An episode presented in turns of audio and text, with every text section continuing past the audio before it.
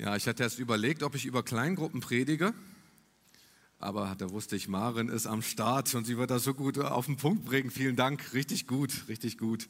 Ich war jetzt, ich war jetzt ähm, tatsächlich vier Sonntage nicht da und ich war auch auf dem Bundescamp. So, mein erstes Mal auf dem Bundescamp. Die Ranger haben das wirklich gefeiert und alle anderen, die ihren Pastor unbedingt mal campen sehen wollten mit der Family und Zähne putzen, irgendwie dann Wasser holen und so, ist schon echt ein spannendes Erlebnis. Und ich freue mich wirklich heute wieder hier zu sein. Auch die Leidenschaft zu spüren, auch von Einzelnen, auch die da ist, auch hier vorne von der Bühne. Und äh, ich habe ein brennendes Thema äh, auf dem Herzen und will dich einladen, mit mir am Anfang zu beten. Vater unser im Himmel, geheiligt werde dein Name, dein Reich komme, dein Wille geschehe, wie im Himmel, so auf Erden. Unser tägliches Brot gib uns heute und vergib uns unsere Schuld, wie auch wir vergeben unseren Schuldigern. Und führe uns nicht in Versuchung, sondern erlöse uns von dem Bösen denn dein ist das Reich und die Kraft und die Herrlichkeit in Ewigkeit. Amen. Amen. Ich will gleich noch zwei Bibelverse mit, mit euch teilen. Eines Matthäus 28, Vers 18, da heißt es, Jesus trat zu ihnen und sprach, mir ist alle Macht gegeben im Himmel und auf Erden. Geht nun hin und dann heißt es in Markus 16, Vers 17 bis 18, wo Jesus spricht, und diese Zeichen werden die begleiten, die glauben. Sie werden in meinem Namen Dämonen austreiben und sie werden neue Sprachen sprechen. In Griechisch heißt es in neuen Zungen reden. Sie werden Schlangen anfassen oder etwas Tödliches trinken können und es wird ihnen nicht schaden. Sie werden Kranken die Hände auflegen und sie heilen. Wer glaubt das? Ja, sehr gut. Sehr gut. Dann beten wir gleich nochmal. Ich will euch mit hineinnehmen in ein Thema, was mich wirklich beschäftigt. Das ist ein sehr bekanntes Gebet, was wir ähm, einfach gemeinsam gebetet haben, wohl das bekannteste auf der ganzen Welt. Ähm, war jetzt gerade auf dem Willow Leiterschaftskongress, da konnte der Dave Dummett, der aus Amerika kam, das Gebet tatsächlich auf Deutsch beten. Und äh, es ist spannend, wie sehr uns dieses Gebet vereint. Auch die Verse, die ich hier gelesen habe von Jesus, die sind uns sehr bekannt. Und mir geht es heute um die Zeilen thematisch, dein Reich komme, dein Wille geschehe, wie im Himmel, so auf Erden. Nicht immer sehen wir das Reich Gottes kommen. Nicht immer sehen wir, wie der Wille Gottes geschieht. Oder? Wir sehen Dinge hier in dieser Welt, die nicht dem Willen Gottes entsprechen. Wir sehen nicht das Reich Gottes immer überall anbrechen. Wir sehen nicht immer überall den Himmel auf dieser Erde. Und gerade in diesen Zeiten, wo wir so in diesen verschiedenen wirklich Krisen sind und ähm, wie gesagt, ich, das ist ja wirklich spannend. Man macht ja morgens dann irgendwie mal die Tagesschau auf, guckt dann irgendwie so rein, wie eine neue Krise und die Ereignisse da sind. Herr, fragen wir, wo ist Gott überhaupt in dieser ganzen Sache? Wo bleibt er überhaupt? Und tatsächlich habe ich schon von jungen Leuten ähm, sagen hören, die gesagt haben, Mann, in diese Welt will ich nicht meine Kinder setzen. Denn die, sie ist so böse, das kann ich meinen Kindern irgendwie gar nicht anvertrauen.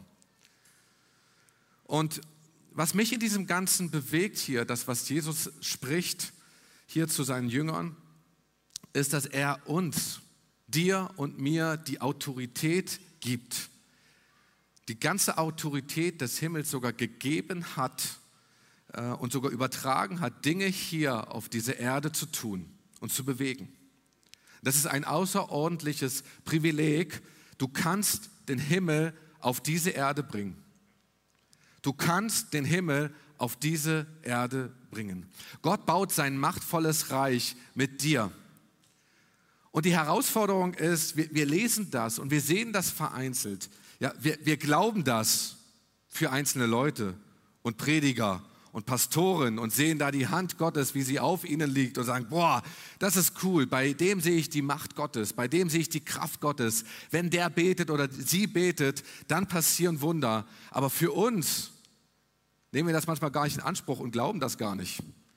Wir, wir können das gar nicht glauben, dass Gott mit mir Geschichte schreiben kann. Dass Gott mit dir Geschichte schreiben kann. Aber die Sache ist, die wir hier lesen, Jesus hat dir und mir diese Autorität schon gegeben, diesen Himmel hier auf diese Erde zu bringen. Und dann erleben wir das vielleicht auch vereinzelt, dass Gott Wunder tut. Auch durch dich. Dann betest du und dann passiert es und denkst dir, boah, yes, endlich. Und dann betest du und nächstes Mal passiert nichts. Kennst du das? Und dann hören wir auf, diese Dinge zu tun. Und dann suchen wir Leute, dann delegieren wir vereinzelt an Pastoren und Prediger, die glauben, so und denken, wow, sie sollen das einfach tun, sie sollen glauben, aber für mich gilt das nicht. Für sie gilt die Autorität, aber für mich gilt sie nicht. Und es ist spannend auch zu sehen, weil wenn einzelne Pastoren dann irgendwie beten und dann passieren Dinge und dann merken, merken die Einzelnen, oh, die Kraft Gottes ist nicht mehr so stark bei den Pastoren, dann pilgern sie zum nächsten Pastor und zum nächsten Prediger. Es ist so einfach, diese Sachen auch von göttlicher Autorität das zu delegieren, Gebet zu delegieren an jemand anders, der das für uns tut, wo wir sagen, wow, wir bezahlen doch dafür. Und aber was ich hier einfach sagen will, ist, Gott ruft dich heraus, dort wo du bist, dort wo du sitzt, dort wo du stehst, wirklich seine göttliche Autorität, seinen Himmel auf diese Erde zu bringen. Und das Vaterunser, das wir gebetet haben, ist nicht für Leiter, ist nicht für Prediger, ist nicht für Pastoren, die es brauchen, damit sie Predigtext haben, sondern es ist für all diejenigen, die Jesus nachfolgen und die Jesus nachfolgen wollen.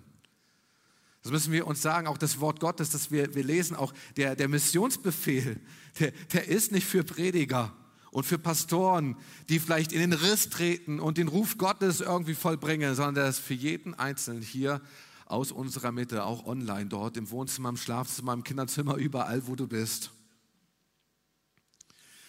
Und ich mag die Bibel, weil sie immer wieder Bilder gebraucht, ähm, die uns das große Bild verstehen lassen. Und ich glaube, dass diese Geschichte, die, mit der ich euch heute so hineinnehmen will, so diese, wie gelingen geistliche Durchbrüche, ist heute Teil 1, nächstes Mal gibt es Teil 2, ähm, euch mit hineinnehmen will, dass Gott das prophetisch mir, dir und auch für unsere Kirche zuspricht.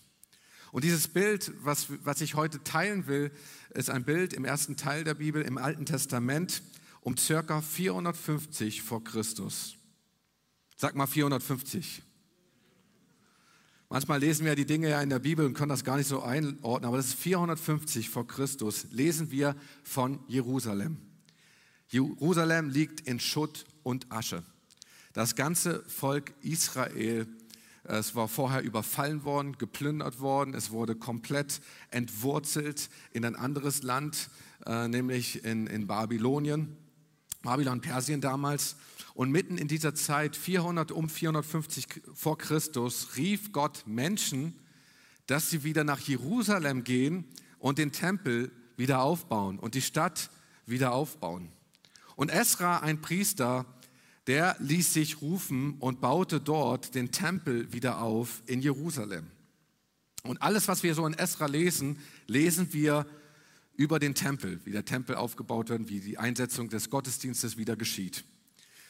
Und das Problem aber, was damals war, ist, mit dem Aufbau des Tempels und mit der Neuordnung dieses Gottesdienstes damals, das war ja zentral damals für das ganze Volk Israel, das ja auch irgendwie entwurzelt war in den ganzen Ländern drumherum. Das war damals ähm, von den persischen Truppen so das, das, das, das Mittel, ähm, um Völker zu entwurzeln.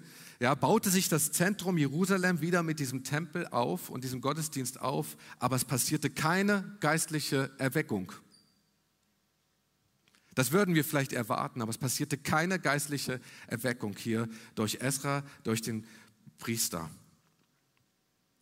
Und zu dieser Zeit lebte auch Nehemia. Und ich will euch mit hineinnehmen in den Text von Nehemia 1 bis 2 bis 4. Ähm, da schreibt Nehemia in, in seinem Buch, das schreibt er aus einer Ich-Perspektive heraus, da bekam ich Besuch von Hanani. Also wenn du noch irgendwie schwanger bist und brauchst einen Namen, hier haben wir einen, Hanani, eine meiner Brüder und einigen Männern aus Juda. Ich erkundigte mich nach den Juden, welche die Gefangenschaft überlebt hatten und fragte nach Jerusalem. Sie antworteten mir, Die Leute, die in die Provinz Juda zurückgekehrt sind, leben in großer Not und Bedrängnis. Die Stadtmauer von Jerusalem liegt noch in Trümmern und die Stadttore sind verbrannt. Als ich, Nehemia, das hörte, setzte ich mich nieder und weinte. Tagelang trauerte ich, fastete und betete zu dem Gott des Himmels. Soweit unser Text hier, der Bericht von Nehemia. Nehemia, kein Priester, ein Mundschenk des Königs, damals Artaxerxes I. Mundschenk klingt ein bisschen, ja, was ist, also hat natürlich äh, Wein gebracht und Getränke gebracht. Ich würde sagen Kellner. Ein königlicher Kellner vor dem Perserkönig. Was mich hier bewegt, ist, dass Nehemia hat es richtig gut dort vor diesem König. Allen Prunk, alles, was er da hat, sicherlich. Ne? Und ich meine, er ist ja vor dem König, da hat man es geschafft. Ich meine, der Karriereleiter, wenn du jemand bist aus Israel, entwurzelt, vor dem König dienst, wow, du hast es geschafft. Ne? Ein Beamter. Nehemia fragt nach, wie es Jerusalem geht. Und er hört von dieser Nachricht, dass die Mauern von Jerusalem kaputt sind. Und hört von diesem Zustand, wie es seinem Volk geht dort in Jerusalem. Und sein Herz wurde bewegt. Und er ließ sein Herz bewegen von Gott. Er fing an zu trauen, er fing an zu beten, er fing an zu fasten. Und wir lesen das hier so, so stark, dass sogar der König irgendwann davon Wind bekam, sagt, Nehemiah, du siehst so traurig aus. Wir lesen von Nehemiah, sagt, da, da erschrak ich sehr, weil ich meine, eigentlich war es immer so, du musst mit guter, guter Laune vor den König kommen. So, und ich meine, da damals, wenn der König nicht guter Laune war und du den die gute Laune nicht gebracht hast, ja, dann konntest du so wieder weggehen. Und, und Nehemias beschreibt die Situation, da erschrak ich sehr, und er, er, er, er sagt, ich betete nochmal schnell zu Gott. Ne? Das ist ganz spannend, diese Story zu lesen. Und dann, dann sagt er dem König, was auf seinem Herzen liegt. Und der König ist so bewegt davon, was Nehemia bringt und sagt, weißt du was, ich sende dich nach Jerusalem, geh dorthin und alles, was du brauchst, nimm das aus der Schatztruhe und ähm, du sollst die Mauer wieder aufbauen. Echt krasse Story. Der Perserkönig, das Land, was damals ausgebeutet wurde, schickt jemand zurück, um das wieder aufzubauen. Die Erfüllung der Prophezeiung, die damals andere Propheten gebracht haben, hier in Erfüllung. Das Spannende ist, nun habe ich von Esra berichtet, Esra war schon circa 13 Jahre in Jerusalem und hatte den Tempel aufgebaut und neu geordnet und nichts ist bis jetzt passiert. Und nun kommt Nehemia in dieses ganze Geschehen hinein, um die Mauer wieder aufzubauen. Und wenn du dieses Buch liest, und ich kann es dir wirklich empfehlen, dieser Woche dieses Buch zu lesen, nicht jetzt, ne, aber dieses Buch wirklich zu lesen in der nächsten Woche, die ganzen Kapitel lässt sich sehr gut einfach ähm, verfolgen und nachverfolgen, sieht man, wie viel Widerstand Nehemia hat, auf wie viel Widerstand er stößt. Selbst bei seinem eigenen Volk, auch Leute, die draußen sind, die sich lustig machen, ähm, die einfach nicht wollen, dass die Mauer wieder aufgebaut wird. Und er setzt alles daran, auch im Gebet, diese Mauer wieder aufzubauen. Und rat mal, wie viele Tage er braucht, um diese Mauer mit dem ganzen Volk, dieses Wunder Gottes dann wieder aufzubauen. Wie viele Jahre? Monate? Er braucht 52 Tage, um diese Mauer wieder aufzubauen. Kann man richtig gut verfolgen in dem Buch ähm, Nehemia.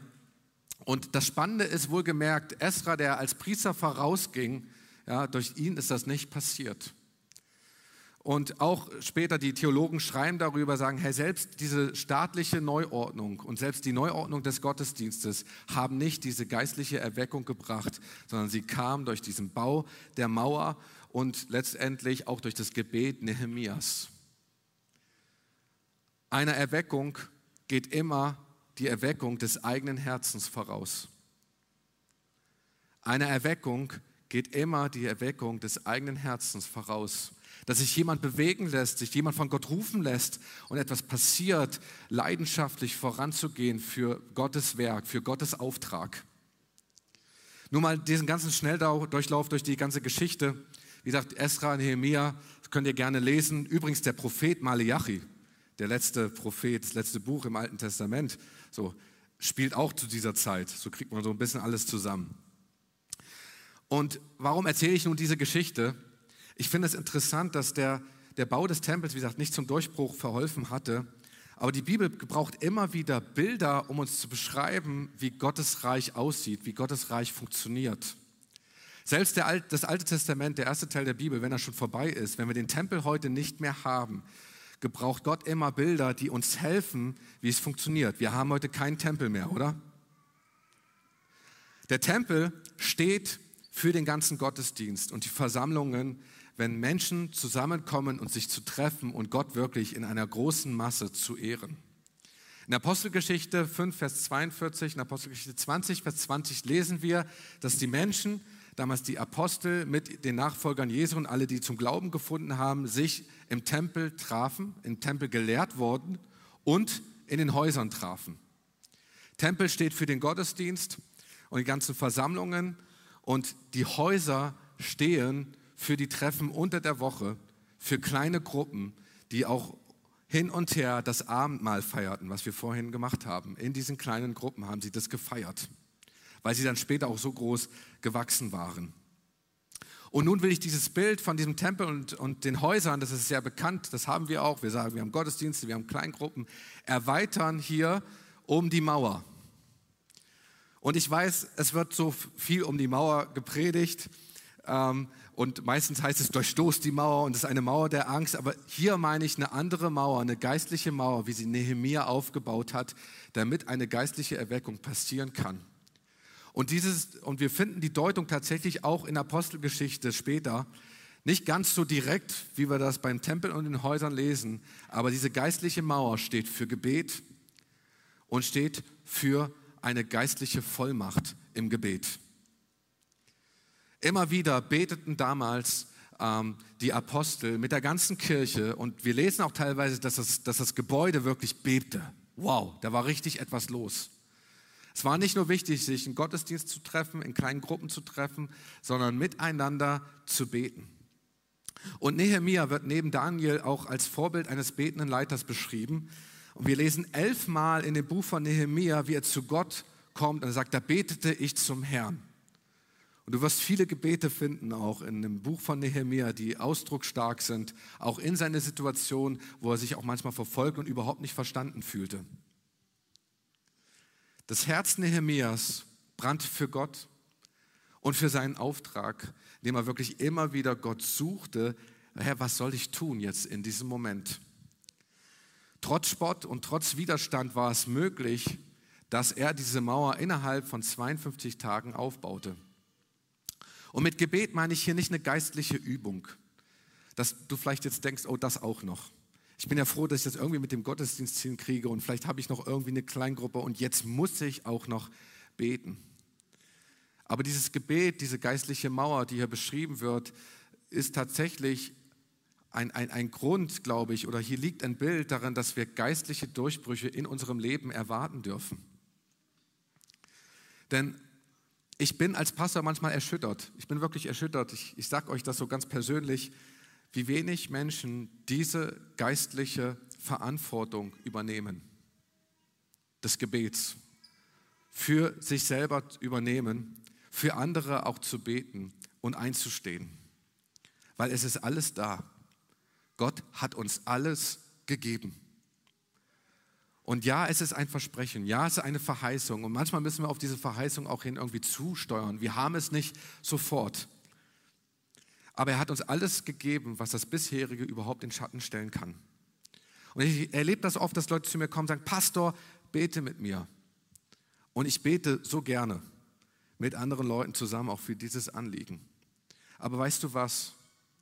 Ich kann lange nicht so wie du für dein Anliegen beten weil ich habe auch eine Familie, ich habe auch Anliegen und die bringe ich vor Gott, beständig vor Gott. Keiner kann sich so einsetzen mit einer Leidenschaft und Feuer wie du für dein Anliegen. Und ich, ich finde das wichtig, dass wir uns versammeln zum Powerabend. Und da ist eine Kraft, wenn Menschen zusammenkommen, wenn Menschen miteinander beten, diese Anliegen bringen. Und ich glaube auch, da liegt auch ein geistlicher Durchbruch darin, aber es, es, es bedeutet nicht, dass ich meine eigene geistliche Verantwortung da brach liegen lasse und nicht meine geistliche Mauer baue für mein geistliches Leben, um, das, um wirklich dafür zu stehen und diese Verantwortung zu tragen für das Land, was Gott mir geschenkt hat oder noch anvertrauen will. Ich weiß vielleicht nicht jetzt so das Wort, was du hörst, aber wir kennen auch das Beispiel der zehn Jungfrauen mit dem Öl. Ganz kurz so ein, so ein Link, wo, wo das heißt, bitte gebt uns von dem Öl ab. Und dann denkst du auch, dann sagen die, nein, das wollen wir nicht von dem Öl abgeben, dann wird es für uns nicht reichen. So, und man denkt einfach nur, wie unchristlich. Sollen die doch einfach mal von diesem Öl da abgeben an die anderen äh, Jungfrauen. Aber in diesem Fall ist es richtig, dieses Öl zu behalten, damit es wirklich bis zum Schluss reicht, damit die Lampe leuchtet, bis zum Schluss, dass der Bräutigam kommt. Und ich sage dir, es ist so wichtig, dass du deine geistliche Verantwortung dort, wo du bist, auch an Ort und Stelle auch einnimmst. Und du bist nicht zu schwach dafür. So, und wir, wir delegieren diese Aufgabe manchmal weg und vielleicht haben wir auch dieses falsche Dienstleistungsversprechen. ich habe auch schon äh, Verständnis davon, wo ich darüber gepredigt habe, dass wir denken, ja, wenn ich meinen Zehnten zahle, dann muss doch die Gemeinde für mich beten, dann muss doch der Pastor für mich beten, dafür wird er doch bezahlt. Aber weißt du was? Wir geben nicht den Zehnten, damit der Pastor bezahlt wird in erster Linie, sondern es ist ein Glaubensakt, dass wir sagen, alles, was ich habe, gehört dem Herrn. Es ist ein Glaubensakt. Und dass er nebenbei die ganze Kirche und damals auch den ganzen Tempel, das sollte ja alles in den Tempel damit noch versorgt, ist eine super Sache. Der Pastor gibt auch seinen Zehnten. Aber dadurch delegiere ich nicht jemanden, der sagt, ich bezahle jemanden oder ich bezahle meine Gemeinde. Ich meinen Zehnten auch in diese Kirche. Das, das, das meine Gemeinde, das, die, die, die wird dafür bezahlt, dass sie für mich betet. Versteht er dieses, dieses Bild? Und ähm, weil wir so in der westlichen Welt aufwachsen, denken wir das manchmal. Und so schieben wir diese geistliche Verantwortung einfach weg und sagen, ja, die gebe ich jemand anders und deshalb komme ich zum Gottesdienst und zur Kleingruppe und der Leiter soll doch bitte einmal für mich beten und diese Anliegen äh, für mich tun, denn dafür gebe ich hier alles in diese Gemeinde. Ich hoffe, du verstehst den Punkt. Ich finde das nicht verkehrt und du darfst nicht auf mich definitiv zukommen und sagen, Pastor, bete für mich, weil wie gesagt, ich glaube, da ist eine Kraft darin. Aber ich kann dir sagen, ähm, es ist gut, wenn ich für dich bete, aber es ist genauso wichtig, dass du eine geistliche Verantwortung für dieses Anliegen übernimmst und nimm das vielleicht als Schubkraft, dass jemand für dich betet ne, und sagt, das nehme ich mit oder Leute zusammen einfach darum. Ja, einer hat es verstanden, sehr gut. Alles wird im Gebet geboren. Im Gebet erringen wir auch geistliche Durchbrüche bevor sie sichtbar sind. Ich möchte ein Beispiel erzählen. Der chinesische Missionar Hudson Taylor schrieb seinem Missionar Jonathan Goforth, als er diese schwierige Region Henan übernehmen sollte in China, schrieb er ihm einen Brief. Er sagt, du hast die schwierigste Region, bis jetzt ist kein Missionar dort gewesen und alle, die da angefangen haben, dort einfach zu dienen, sind teilweise gestorben. Missionare mussten es damals wirklich mit ihrem Leben bezahlen. Und er schrieb ihm einem Rat und sagt, geh voran mit deinen Knien. Nicht mit deiner Kraft alles, sondern geh voran mit deinen Knien, wirklich die Dinge im Gebet ähm, vorzubereiten. Jonathan Goforth war jemand auch mit seiner Frau, war ein richtig klasse Ehepaar, ähm, die Gott gedient haben, auch als Missionare, die wirklich gebetet haben und die Kraft Gottes dort einfach erlebt haben. Und es ist ein Beispiel, was dort an Erfolg passiert hat, in göttlicher Art und Weise, wie er die Leute erreichte durch das Gebet. Dann habe ich von einem Mann gehört, der ein sehr starker Beter war, wo viele kannten, dass er ein starker Beter war. Und er hat Gott gedient auf, auf den Knien, im stillen Kämmerlein und hat hin und wieder auch eine richtig gute Predigt gehalten. Und dann ging es tatsächlich ihm nicht mehr so gut. Er musste die letzten Wochen seines Lebens im Krankenhaus verbringen unter großen Schmerzen. Andere haben gefragt, hey, wo ist dein Gott? Während er gebetet hatte, in, immer weiterhin im Krankenhaus. Und er hatte ein Tagebuch, in dem er sozusagen die Sachen führte, die er mit Gott äh, gerungen hatte im Gebet. Und er schrieb hinein, Datum sowieso, Stadt XY, heute habe ich einen geistlichen Durchbruch erreicht. Und er schrieb die Gebete rein. Ein paar Tage später sagte er, Stadt YZ, heute habe ich hier den geistlichen Durchbruch erreicht. Das Tagebuch zugemacht, er ist gestorben. Und ähm, etliche Jahre später wohl ist eine Erweckung, ich meine, es ist die Erweckung in Wels gewesen, ausgebrochen in dieser Region. Man hat das Tagebuch von diesem Mann gefunden und die Städte gefunden, wo die Erweckung ausgebrochen ist und wo er schon im Krankenhaus einen geistlichen Durchbruch erreicht hatte im Gebet. Ich bringe dieses Beispiel, weil Dinge passieren nicht immer sofort. Er hatte den geistlichen Durchbruch gesehen im Geist und hat gefeiert im Himmel. Er hat das nicht mehr zu hier auf dieser Erde letztendlich mehr erleben können. Manche Dinge ähm, nehmen wir als Verantwortung wahr und beten dafür und das dauert wirklich seine Zeit. Und ich will dir so ein paar Tipps geben, wie du hineinkommen kannst, die geistliche Verantwortung für dein Leben zu übernehmen. Und vielleicht sogar noch mehr. Es muss nicht gleich die ganze Last der ganzen Welt sein. Die hat übrigens Jesus für uns getragen. Aber wir können da hineinwachsen, Stück für Stück. Und und ich will einfach noch mal etwas sagen dazu, weil, weil es braucht Nachhaltigkeit in dem Ganzen. Ich erlebe es immer so viel, dass Leute zu mir kommen und sagen, du hast doch gepredigt, jetzt habe ich zwei, drei Tage gebetet und es ist nichts passiert. Es braucht manchmal eine Nachhaltigkeit darin, diese geistliche Verantwortung zu übernehmen. Mein Opa, der, wir haben Jahrzehnte als Familie für ihn gebetet. Jahrzehnte haben wir für ihn gebetet. Und ich weiß noch, wie meine Mom gesagt hat, bringt das überhaupt was? Wir haben darüber gesprochen. Er hat immer gesagt, im Alter, ja, wenn ich alt bin, dann will ich an Gott glauben. Dann war er alt, bettlägerig. Letzte Monate seines Lebens lag er und äh, ich las mit ihm den Psalm 23 und betete zusammen mit ihm, was vorher gar nicht möglich war, aber hier schon mal möglich war. Und er sagte, jetzt bin ich zu alt, um Gott nahe zu kommen. Und ich sagte, Opa, ich erinnere dich an dein Versprechen. Du hast immer gesagt, äh, wenn du alt bist, hab keine Scham davor, Gott zu begegnen, auch wenn du das hättest früher tatsächlich machen können. Jetzt ist die Zeit. Und unsere ganze Family war dran im Gebet und er hat noch Wochen vorher, bevor er gestorben ist, sein Leben Jesus gegeben und anvertraut und selber gebetet. Es war ein Gebet über Jahrzehnte.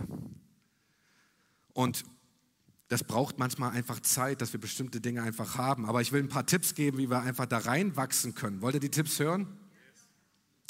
Dann kommen wir zu Tipp Nummer eins. Bete für dich und deine Familie.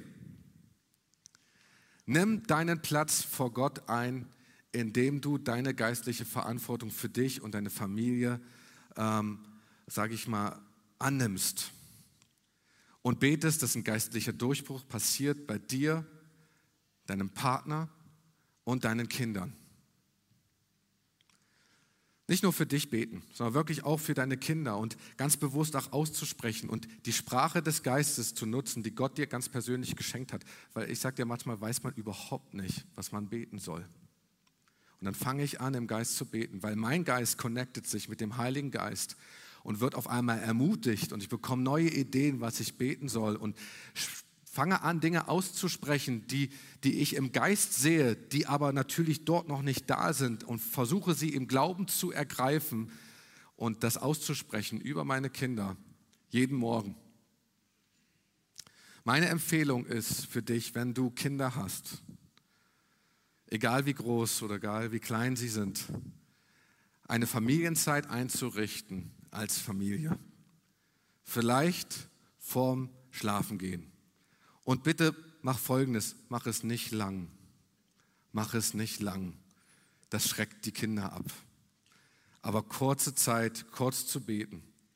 Wir machen das so mit unseren Kids, dass wir einmal wöchentlich uns Zeit nehmen und wirklich Zeit nehmen, um die Bibel zu lesen. Jetzt schauen wir gerade die The Chosen Serie schauen das, wir beten vorher, wir schauen das und dann reden wir einfach darüber. Und es ist so spannend, was da kommt, auch eine Erkenntnis, wie Gott den Kindern einfach begegnet. Das einfach einzurichten. Weil ich sage dir, wenn du Mama oder Papa bist, es ist auch dein Auftrag, deine Kinder zu Jesus zu führen. Und wenn du, wenn, du, wenn du noch gar kein Kind hast und bist jung und du bist verheiratet und du willst Kinder haben, fang schon jetzt an, für deine Familie zu beten und, und, und wirklich diese geistliche Verantwortung wahrzunehmen. Wer, wer bringt denn seine Kids in die Kinderkirche? Ein paar machen das. Einige schauen wahrscheinlich von zu Hause zu, weil wir gerade aktuell keine haben, aber nächsten Sonntag geht es wieder los.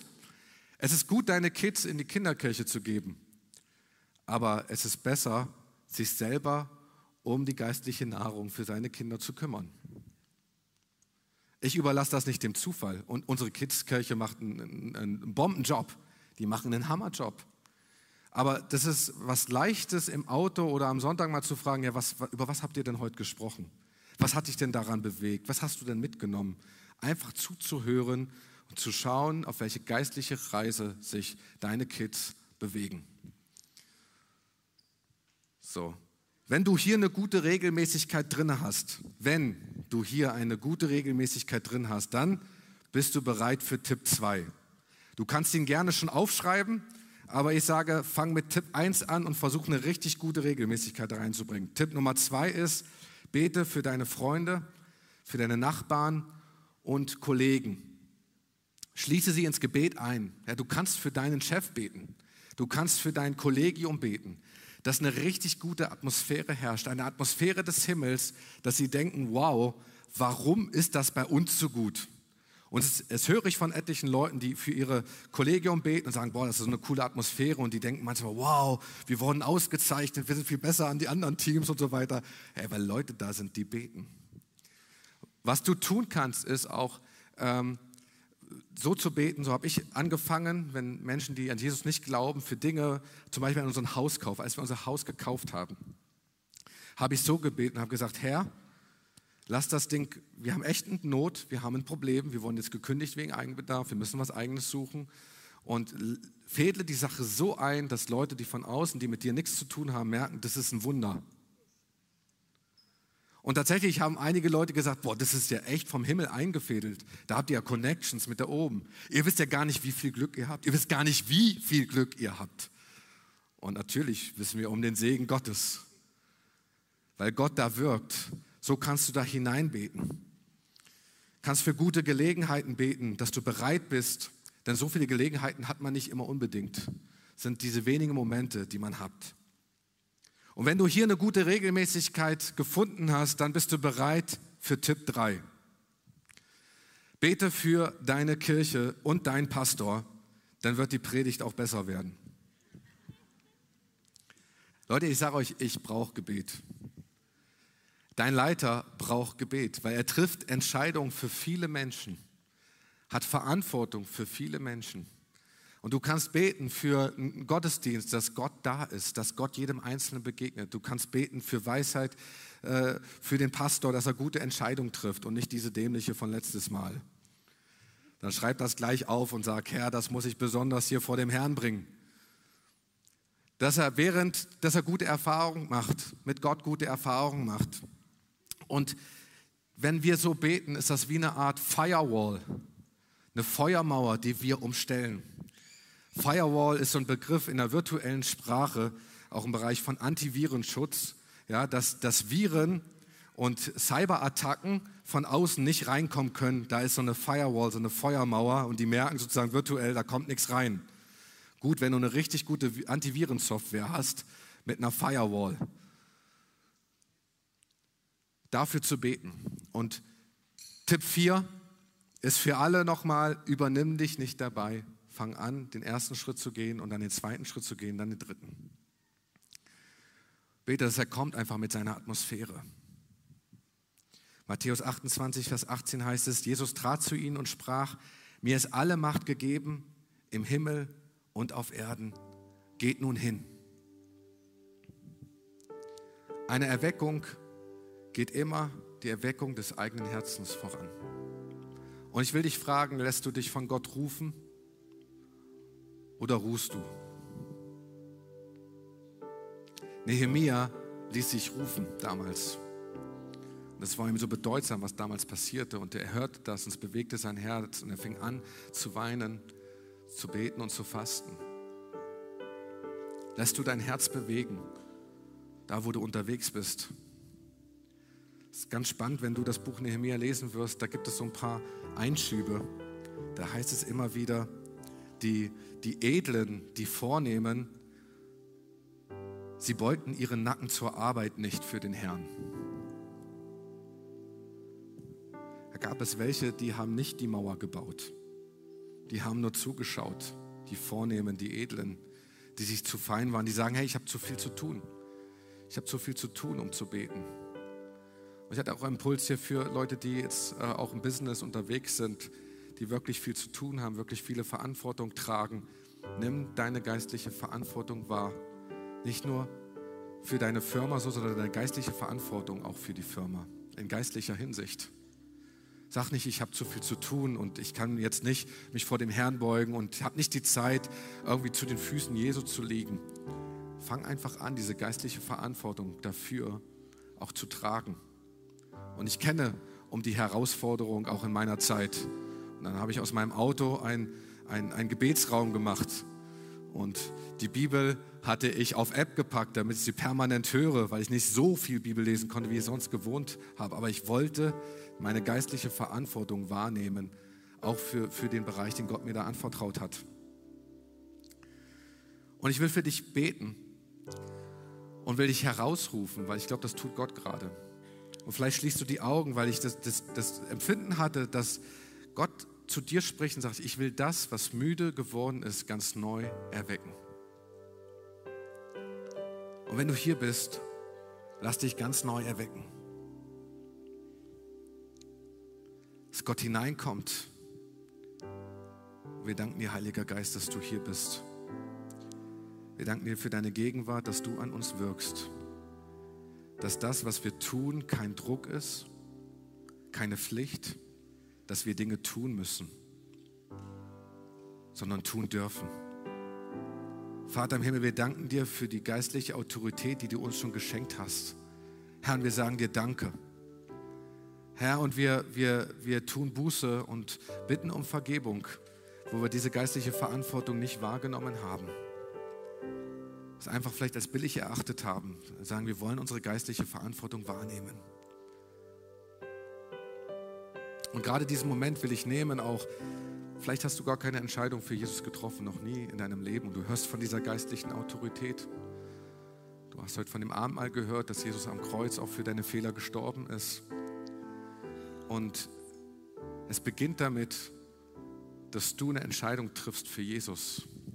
Und diese geistliche Autorität ist doch für dich, da reinzutreten. Und wenn du das willst, dann heb doch ganz kurz deine Hand, muss nicht, und gib ganz kurzes Zeichen, sag, ja, ich bin bereit, ja, danke, ja, ich bin bereit, ich will heute diese Entscheidung treffen in meinem Leben. Ich will, dass du Chef bist in meinem Leben.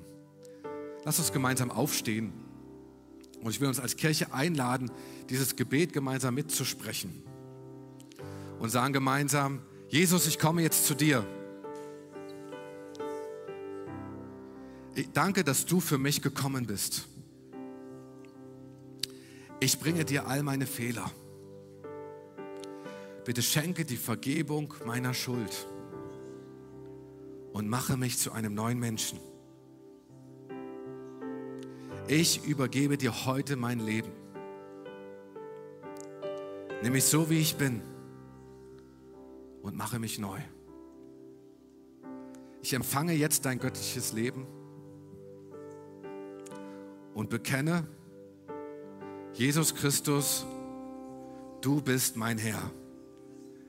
Amen. Lass mal einen fetten Applaus geben.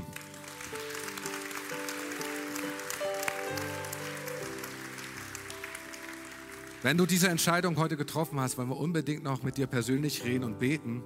Und ich will einfach jetzt noch mal einen Segen aussprechen. Herr, überall, wo wir sitzen und stehen und gehen, Herr, wollen wir dich ehren bei all dem, was wir tun. Herr, wir wollen unsere geistliche Autorität und Verantwortung wahrnehmen, Herr. Und ich segne jeden Einzelnen, dass du jeden Schritt zeigst, auf was es ankommt. Herr, und sehen, was wirklich unser nächster Schritt ist und nicht zu viel machen. Und wir erleben, dass du mit deiner Kraft auf uns kommst und wirklich uns erfüllst. Sei erfüllt mit der Kraft des Heiligen Geistes überall, wo du hingehst. In seinem Namen. Amen.